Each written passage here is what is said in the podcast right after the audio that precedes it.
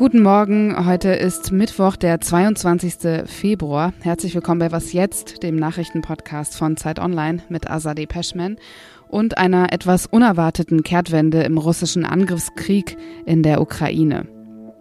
China möchte sich stärker um Frieden bemühen. Darum geht es hier gleich. Außerdem gehen wir in das Wohnhaus, das vor fast einem Jahr als allererstes beschossen wurde. Zuerst aber der Nachrichtenblock.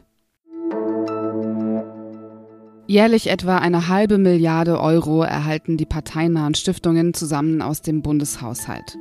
Ausgenommen davon ist die AfD-nahe Desiderius Erasmus Stiftung. Denn die anderen Fraktionen bezweifeln, dass sie sich zu einer freiheitlich-demokratischen Grundordnung bekennt. Das könnte sich heute ändern, wenn das Bundesverfassungsgericht in Karlsruhe sein Urteil verkündet. Die vom Verfassungsschutz als rechtsextremistischer Verdachtsfall aufgeführte AfD hatte dagegen geklagt. Sie sieht sich ihres Rechts auf Chancengleichheit beraubt. Denn laut eines Urteils desselben Gerichts von 1986 müssen alle dauerhaften, ins Gewicht fallenden politischen Grundströmungen angemessen berücksichtigt werden. Also auch alle Stiftungen, deren nahestehenden Parteien zweimal hintereinander den Sprung in den Bundestag geschafft haben. Anlässlich des ersten Jahrestags des russischen Angriffskriegs in der Ukraine ist US-Präsident Joe Biden nach Polen gereist. Gestern traf er in Warschau auf den polnischen Staatschef Andrzej Duda und hielt eine Rede im historischen Warschauer Königsschloss. Heute, am zweiten Tag seines Besuchs, trifft er dort auf VertreterInnen der osteuropäischen NATO-Staaten. Zu dieser Gruppe der Bukarest 9 gehören Polen, Rumänien, Bulgarien, Ungarn, Tschechien, die Slowakei sowie die drei baltischen Staaten Estland, Lettland und Litauen. Dem Weißen Haus zufolge will Biden damit eine starke Botschaft der Solidarität senden. Unter anderem wird von ihm ein weiteres Hilfspaket für die Ukraine erwartet, sowie weitere Verstärkung der NATO-Ostflanke.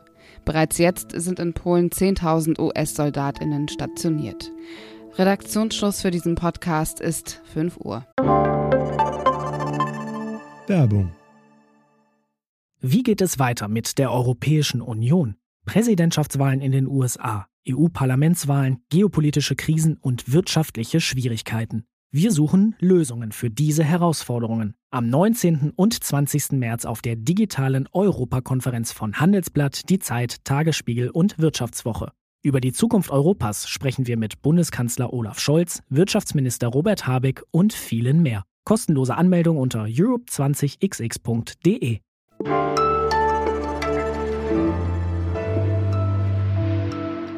Nach fast einem Jahr Krieg in der Ukraine kam diese Meldung dann doch ein wenig überraschend. China möchte, zumindest laut eigenen Angaben, eine Rolle bei der Beendigung des Krieges in der Ukraine spielen. Das hat der chinesische Außenminister Qin Gang erklärt. Man sorge sich, dass der Krieg weiter eskalieren und außer Kontrolle geraten könne. Welchen Beitrag China tatsächlich im Ukraine-Krieg leisten kann, das bespreche ich jetzt mit Finn Meyer Kuckuck, dem Redaktionsleiter von China Table. Hallo. Hallo. China hat ja eigentlich bislang eher Russland die Rückendeckung gegeben. Ändert das Land jetzt seinen Kurs, vor allem jetzt, wo der oberste Außenpolitiker Wang Yi gerade in Moskau ist? Nein, leider nicht.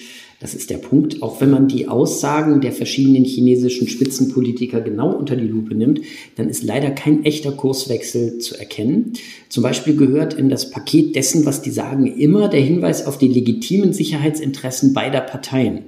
Und Russland definiert sein Sicherheitsinteresse nun bedauerlicherweise so, dass es sich nur sicher fühlt, wenn große Teile der Ukraine zum russischen Territorium zugeschlagen werden. Und deswegen ist das eigentlich unvereinbar mit allem, was die Ukraine sich als möglichen positiven Ausgang von Friedensverhandlungen vorstellen kann. Deswegen gibt es nicht den entscheidenden chinesischen Kurswechsel und dafür ähm, aber mehr von dieser Rhetorik, die doch sehr nah an dem russischen Narrativ ist. Es ist ja auch ein neues Konzeptpapier aufgetaucht, die sogenannte globale Sicherheitsinitiative von Xi Jinping. Das soll eine Alternative sein zur Sicherheitsstrategie des NATO-Bündnisses. Wie sieht dieses neue Konzept aus? Es handelt sich dabei um ein in der englischen Übersetzung zehnseitiges Papier, was so ein bisschen vergleichbar ist mit dem, was Deutschland jetzt plant mit der, mit der Sicherheitsstrategie. China nimmt darin seine neue Rolle als verantwortungsvollem Akteur auf der Weltbühne an, akzeptiert auch mehr seine Stellung als äh, militärischer und wirtschaftlicher Großmacht und ist deswegen ein ganz entscheidender Baustein in dieser chinesischen ähm, Initiative. Der chinesische Außenminister hat auch gefordert, dass die sogenannten relevanten Länder aufhören sollten, Parallelen auch zwischen der Ukraine und Taiwan zu ziehen. Wie kann man jetzt diese Aussage einordnen, jetzt vor allem in Bezug auch darauf, dass die USA in der Vergangenheit ja ihre Unterstützung für Taiwan geltend gemacht haben? Das ist so ein geistiger Zweisprung. Die Parallelen zwischen äh, Ukraine und Taiwan liegen aus westlicher Sicht total auf der Hand. Kleineres äh, Nachbarland, was der, der große Nachbar schon lange zum ureigensten Territorium zählt und es sich dann, wenn die Gelegenheit opportun erscheint, einfach nimmt oder nehmen will. Während aus chinesischer Sicht handelt es sich um zwei völlig unterschiedliche Fälle. Äh, China und die Ukraine äh, hatten gute Beziehungen. Die Ukraine war Waffenlieferant für China, hat einen Flugzeugträger geliefert. Natürlich hat China die Ukraine immer als souveränes eigenes Land behandelt und sagt nun, mit Taiwan fällt es sich nun wirklich völlig anders. Das war ja schon immer ureigenster Teil unseres äh, Territoriums und deswegen kann man das gar nicht vergleichen. Das ist aus unserer Sicht natürlich einfach eine Haarspalterei, um die Positionen zu rechtfertigen, die halt auch dadurch zustande gekommen sind, dass beispielsweise Xi Jinping seinem Freund Wladimir Putin damals bei jenem verhängnisvollen Treffen zu Olympia 2022 ein bisschen Treue zugesagt hat. Also kurz zusammengefasst, China ändert seine Rolle, zumindest im russischen Angriffskrieg in der Ukraine, auf jeden Fall nicht. Finn Meyer Kuckuck vom China Table. Vielen herzlichen Dank. Danke ebenfalls.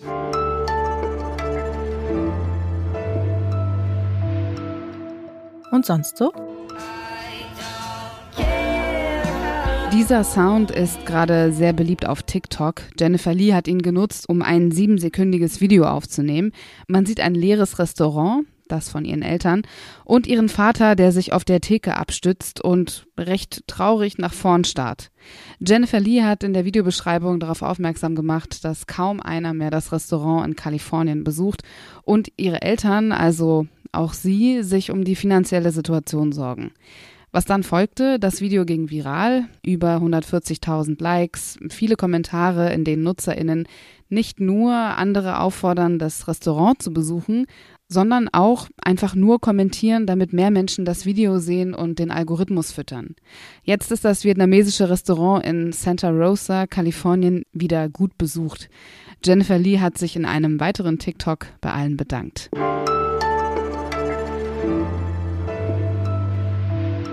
Dieses Bild ging um die Welt. Ein Wohnhaus mit 27 Stockwerken, in dem zwei Etagen rausgebombt wurden. Beim Angriff auf das Wohnhaus in Kiew wurde niemand verletzt. Aber auch nur, weil die Rakete am Boden vor dem Haus detonierte und nicht im Haus selbst. Es war das erste zivile Gebäude des russischen Angriffskriegs in der Ukraine.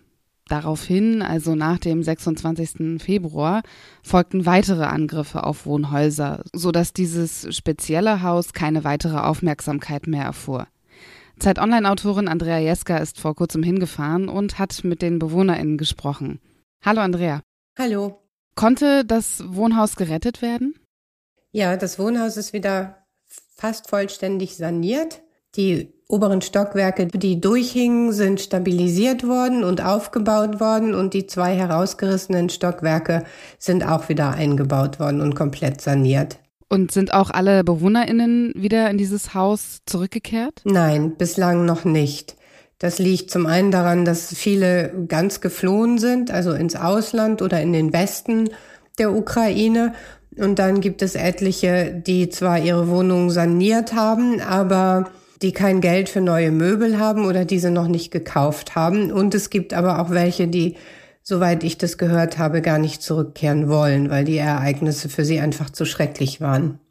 Einige von den BewohnerInnen waren ja in Straßburg, um vor dem Europäischen Menschengerichtshof Beschwerde gegen Russland einzulegen. Also in der Hoffnung, dass es dann als Verbrechen gegen die Menschlichkeit gewertet wird.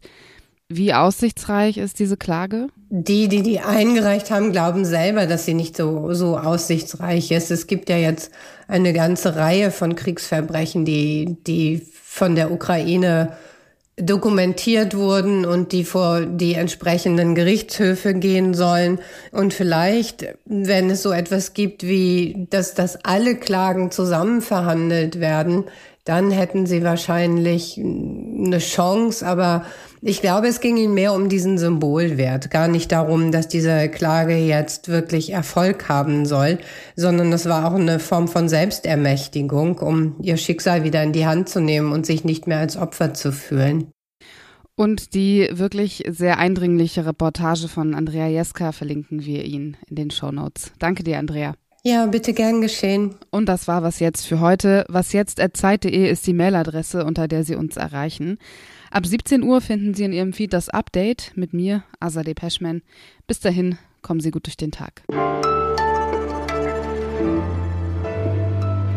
Ich weiß, heute ist Aschermittwoch, aber ich komme aus Berlin und abgesehen von meinem Kulturschock, erlitten im Kölner Karneval 2016, kann ich da leider nichts Sinnvolles zu diesem Thema beitragen.